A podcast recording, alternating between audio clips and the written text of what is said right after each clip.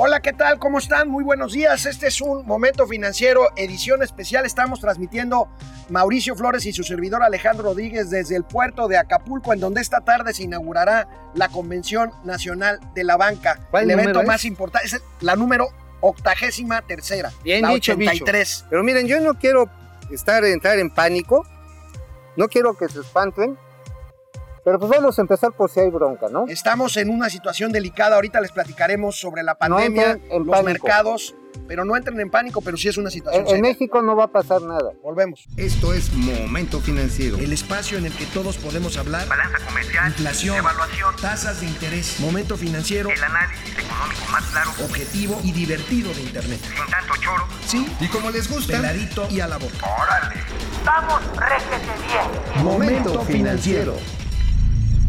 Desde ayer que empezaron a llegar los banqueros a este hotel Princess Imperial, no había otro tema, amigo, que el coronavirus. ¿Cómo estás? ¿Cómo estás, mi estimado amigo? Oye, pues ahora sí que literalmente el amor en los tiempos del cole. El amor en los tiempos del coronavirus. Y es que ayer al mediodía, ayer al mediodía la Organización Mundial de la Salud declaró ya pandemia, que quiere decir que es una epidemia a nivel mundial, el Ya que se coronavirus, el expande virus mucho, que se expande por todo el muy mundo. rápido. Y, por cierto, la Organización Mundial de la Salud criticó ayer la inacción de algunos gobiernos del mundo en cuanto a las medidas no. preventivas. Al no mencionó al mexicano, No, no, pero... No, no, no, no. A ver, ¿por qué insistes en ser como los conservadores que quieres que nos enfermemos? A ver, bueno, mira, el periódico El Economista consigna hoy en su primera plana la gravedad de la situación. Los mercados esta mañana se están cayendo. El dólar rebasó la barrera no, no, no se de están los cayendo. 22. No se están cayendo. Se Se, están- están dando una El- marranazo, El pero dólar, grueso. 23 pesos, ya sobrepasó el, eh, la barrera de los 23 pesos el dólar. Y los mercados, tanto en Nueva York como los mercados nacionales, en la Bolsa Mexicana de Valores y Viva, la Bolsa Insti- Institucional de Valores, tuvieron que suspender sus cotizaciones al abrir esta mañana por la pronunciada caída que una tuvieron. caída de más del 7%. Y bueno, es que no es para menos. Por ejemplo, ayer Donald Trump que decía no, que él con que se tomara unas marguaritas no le iba a pasar nada, anuncia intempestivamente medidas bien radicales. Se prohíbe durante 30 días los vuelos de Europa a los Estados Unidos y el ingreso de ciudadanos que hayan estado previamente, ya son 45, los países donde se está ya decretando la alerta sanitaria. que de hecho esto desató un fenómeno interesante. A partir de mañana viernes no se podrán haber vuelos, no podrán haber vuelos entre Europa y los Estados Unidos. Son miles de vuelos. ¿Y qué creen? Pues los precios de los vuelos de las líneas aéreas mexicanas o de las líneas aéreas extranjeras que vienen de Europa a México, se disparó su precio. Un boleto que cuesta 15 mil pesos, ahorita está costando casi 100 mil pesos de Madrid o de París a la Ciudad de México. Oye. Esto se está poniendo complicado. Ah, bueno, esto digo, pues ahora sí como dice el refrán, a río revuelto, ganancia de pescadores, la economía sigue funcionando en este contexto, obviamente con precios que se dislocan como estos que estamos viendo, pero por ejemplo, pues si tú quieres este, volar, por ejemplo, de Europa a otro destino y terciar, a lo mejor encuentras todavía precios Pues interesantes. sí, a ver, habría que ver. Ahora, Trump había negado una y otra vez que hubiera una emergencia, que estaban exagerando. ¿A ya quién ven se cómo Trump. parece? ¿A quién se parece? Bueno, ahorita vamos a ver a nuestro presidente que también, no, está no es diciendo lo mismo. no, no, no, no, no, no son lo amigo, mismo. vienes hoy muy peleonero. ¿eh? No son lo mismo, son más o menos lo mismo, pero más barato. Bueno, aquí justamente el presidente López Obrador esta mañana dijo que el asunto de las medidas que se tengan que tomar sobre el coronavirus está en manos de los médicos y no de los políticos. Veamos qué fue lo que dijo. Y ahora sí vamos al informe sobre eh, el coronavirus. Aquí quiero aclarar algo también. Todas las decisiones que tomemos van a tener como referencia las indicaciones de los técnicos, de los médicos y de los científicos. Aquí nada de política. Pues esto dice el presidente López Obrador. Por un lado tiene razón, es una decisión técnica, pero también es una decisión política porque tiene que ver con tomar las medidas en el momento justo y de que va a haber daños a la economía, eso ya no es, Bueno, parece, no es ser, posible parece ser que ahora sí que nuestros sistemas de prevención pues los golearon peor que al Cruz Azul en una final de fútbol. Digo, porque a ver, Se han detectado hasta ahorita 12 casos, ¿no? Están diciendo 12 casos. Sin embargo, no ha habido las pruebas que, por ejemplo, se han desarrollado en otros países como es Corea, donde la mortalidad es muy baja, como se ha tomado incluso en algunas ciudades circundantes a Xuan, donde está el, el, pues ahora sí, el foco inicial del coronavirus. Es decir, la información que hoy tenemos que ha recogido el sistema de salud mexicano es básicamente de cuando la gente se siente malita y va a que la atiendan. Entonces, realmente es receptivo la información, un mecanismo receptivo como nos estamos dando cuenta de la gente que se está enfermando. No es proactivo. No es, y eso, esa es la bronca. No sabemos. Ya hay modelos matemáticos, amigo, que están diciendo que en México el brote... Será por ahí del 20 de marzo, más 20, o menos. 30 de marzo, es decir, la próxima semana. Se van a exponenciar como pasó en España o como pasó en Italia. Oye, ¿sí sabes cómo se puede tener sexo protegido? Este, ¿cómo? Pues mira, pues, Bueno, sí, digo, ok. no va a haber de otra. El subsecretario de Salud, Hugo López Gatel, se refirió a las medidas que no ha tomado el gobierno mexicano. Por lo pronto, eh, especuló, especuló que el, que el tianguis turístico de Mérida del 22 de marzo se podría posponer, pero escuchemos y veamos qué dijo el subsecretario Hugo López Gatel. No se pretende, quiero dejarlo sumamente claro, no se pretende ni se piensa hacer restringir los viajes internacionales hacia México, ni cerrar fronteras, ni cerrar puertos marítimos. Estas medidas no tienen un fundamento científico sólido. En toda la historia de las epidemias no hay demostración científica alguna de que estas medidas extremas pudieran ayudar a disminuir el riesgo de transmisión y tampoco ayudan porque tienen gravísimas consecuencias económicas y sociales.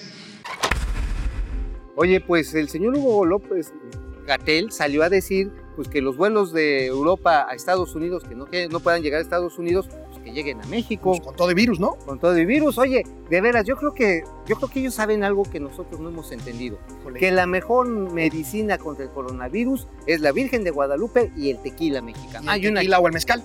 Y el mezcal, yo creo que han de estar confiados en esos temas de Es seguridad. preocupante, mira, el vocero se ha convertido en el vocero de esta crisis, Hugo López Gatel, y yo creo, yo sigo sanitarias. pensando que están siendo excesivamente cautos, esperemos, yo espero equivocarme, de verdad, pero ya escucharon ustedes lo que dice Hugo López Gatel, tenemos conectados, aunque estemos acá, bueno, estamos acá en Acapulquito, Miguel Carrera, hola, ¿cómo estás? Saludos. Mike White, Hola, Juan Mike. Munguía, Pedro Reyes desde Tijuana, eh, Jan Valjan, Juan Manzanero, eh, Alberto Hugo Cruz Padilla, eh, Héctor Martínez y bueno, Canal 76 de Easy. Eh, regresamos en un momento también en Spotify. Así es.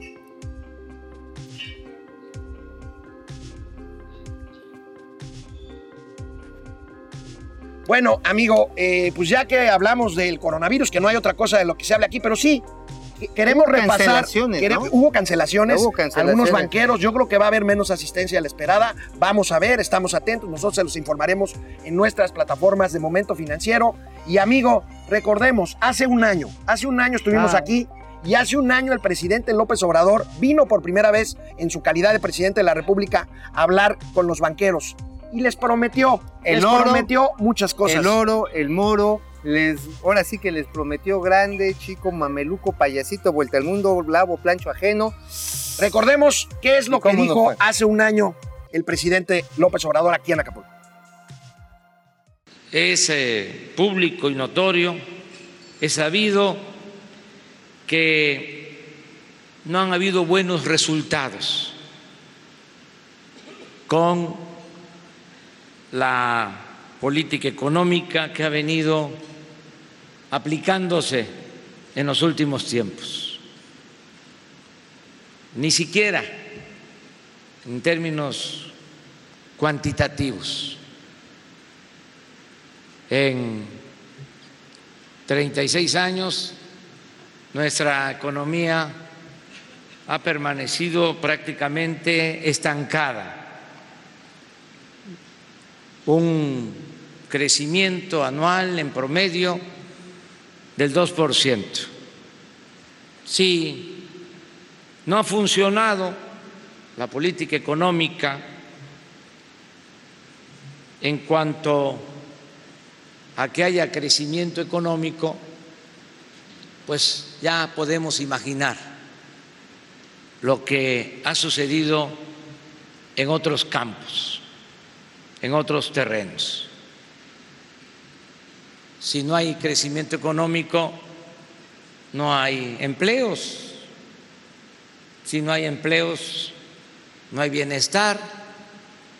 Si no hay bienestar, no puede haber paz y tranquilidad.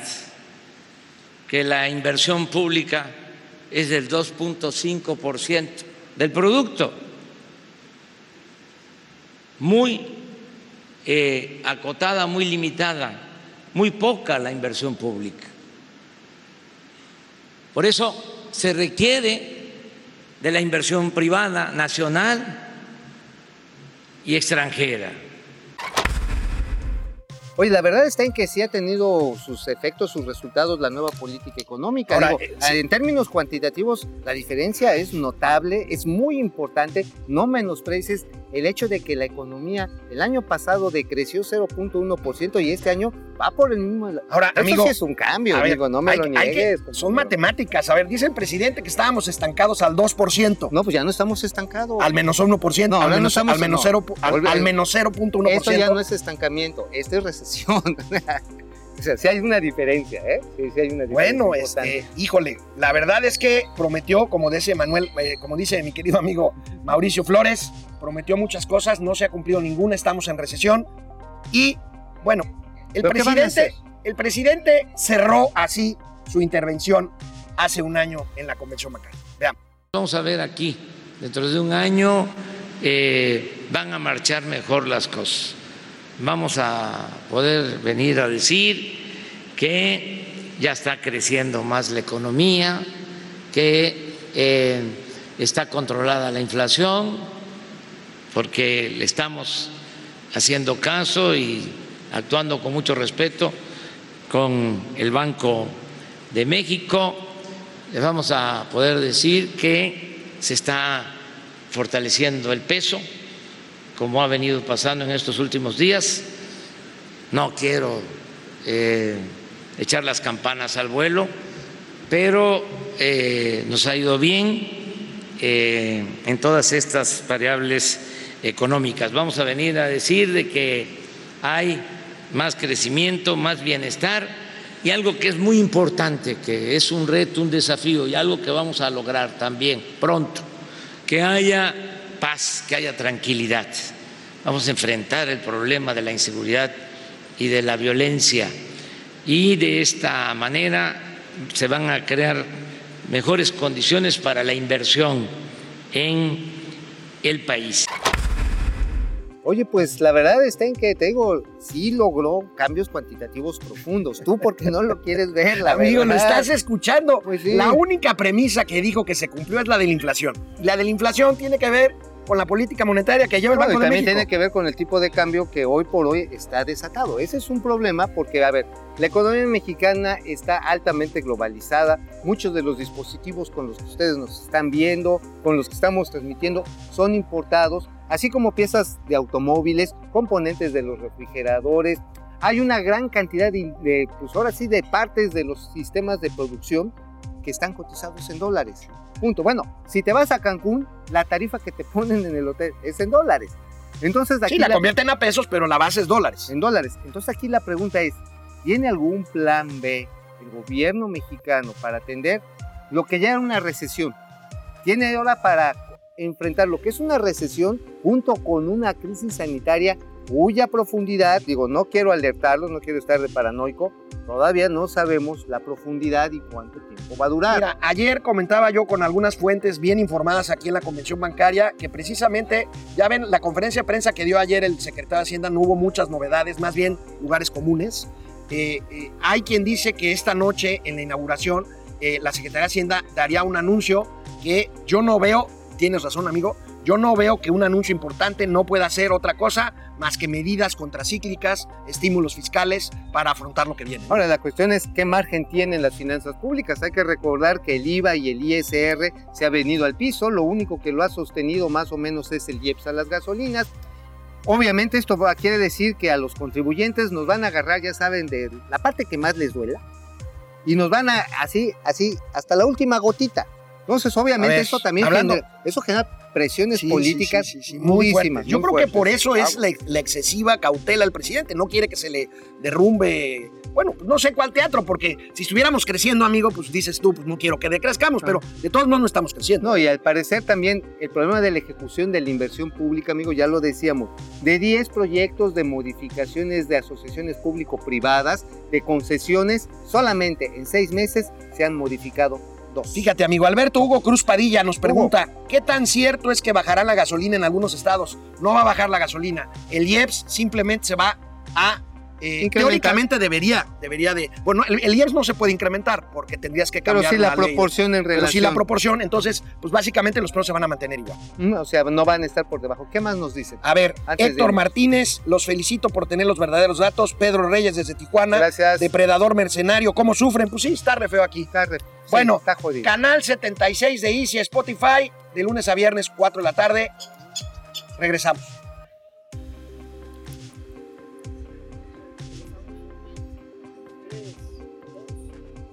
Bueno, ya vimos lo que dijo el presidente López Obrador hace un año. Veamos lo que dijo esta mañana. Él insiste en que estamos blindados y esta mañana, sin embargo, habló de la posibilidad de la posibilidad de que haya recortes. Él dice que los recortes en todo Pero, caso oye, pero no serán por el lado es una medida absolutamente neoliberal. Absoluta. No hay nada más neoliberal que un recorte Y presupuestario. a ver qué dijo, qué dijo. A ver, vamos a ver qué dijo. Si hace falta, si llegara a hacer falta algún ajuste en el presupuesto, va a ser eh, en austeridad. Se va a apretar más el cinturón el gobierno, no el pueblo. si llegara a hacer falta. Y tenemos ahí algunas reservas. Pasaríamos una fase superior que es también muy em, digna y de mucha fortaleza moral. Pasar de la austeridad republicana a la pobreza franciscana. Bueno, pues la cuestión va a ser, amigo, realmente el tema, el tema de los recortes, porque el ingreso petrolero va a la baja, eso es un hecho. La Los- recaudación va a ir a la baja porque no hay crecimiento. bueno, le quieren sacar, pues ahora sí que hasta los ojos. El los IEPS con- tiene un tope. Y bueno, le, sacarle hasta los ojos a los contribuyentes tiene sus límites también. Digo, la verdad es que siendo, ya ves que ahora ya hay penas corporales por eso. Este, pues no sé dónde van a poner a tanto evasor fiscal que, que nos vayan a pepenar. Está, está complicada la situación, amigo. Y por si fuera poco, ayer Bank of America, que por cierto, Bank of America el año pasado fue la primera institución que advirtió que el, de- que el crecimiento iba a ser negativo, que iba a haber decrecimiento. Fue la primera. y hoy, Este año estamos apenas en marzo y ayer, por si algo nos faltaba, Bank of America se convierte en la primera institución que corrige el crecimiento y que lo ubica ya negativo, 0.1%, Pues el ya no, no, pronóstico negativo para caída, 2020. Una caída, y aquí esto es muy relevante mencionar porque acerca de los planes contracíclicos que estamos esperando en esta convención bancaria, hay varios que van a tener ahí un papel fundamental. Entre ellos, amigo, hay que recordar, por ejemplo, la inversión en infraestructura, que digo, ahorita hay tres proyectos, obviamente los tres son controvertidos, son controvertibles. El tenemos- aeropuerto, la refinería y, y el, el Tren Tren Maya. Maya. Ajá, digo, unos con más o menos probabilidades, pero además de ello, por ejemplo, las grandes obras de infraestructura de carreteras y esto, pues, todavía no han avanzado. Lo han arrancado. Es más, de los, ¿saben? Sí, se hicieron a mano 8 kilómetros en la Sierra Oaxaqueño. Van otro, van, se van a construir ya prontamente, se va a terminar otros 8. ¿Sabes cuántos kilómetros van a faltar de caminos rurales para mejorar en ese?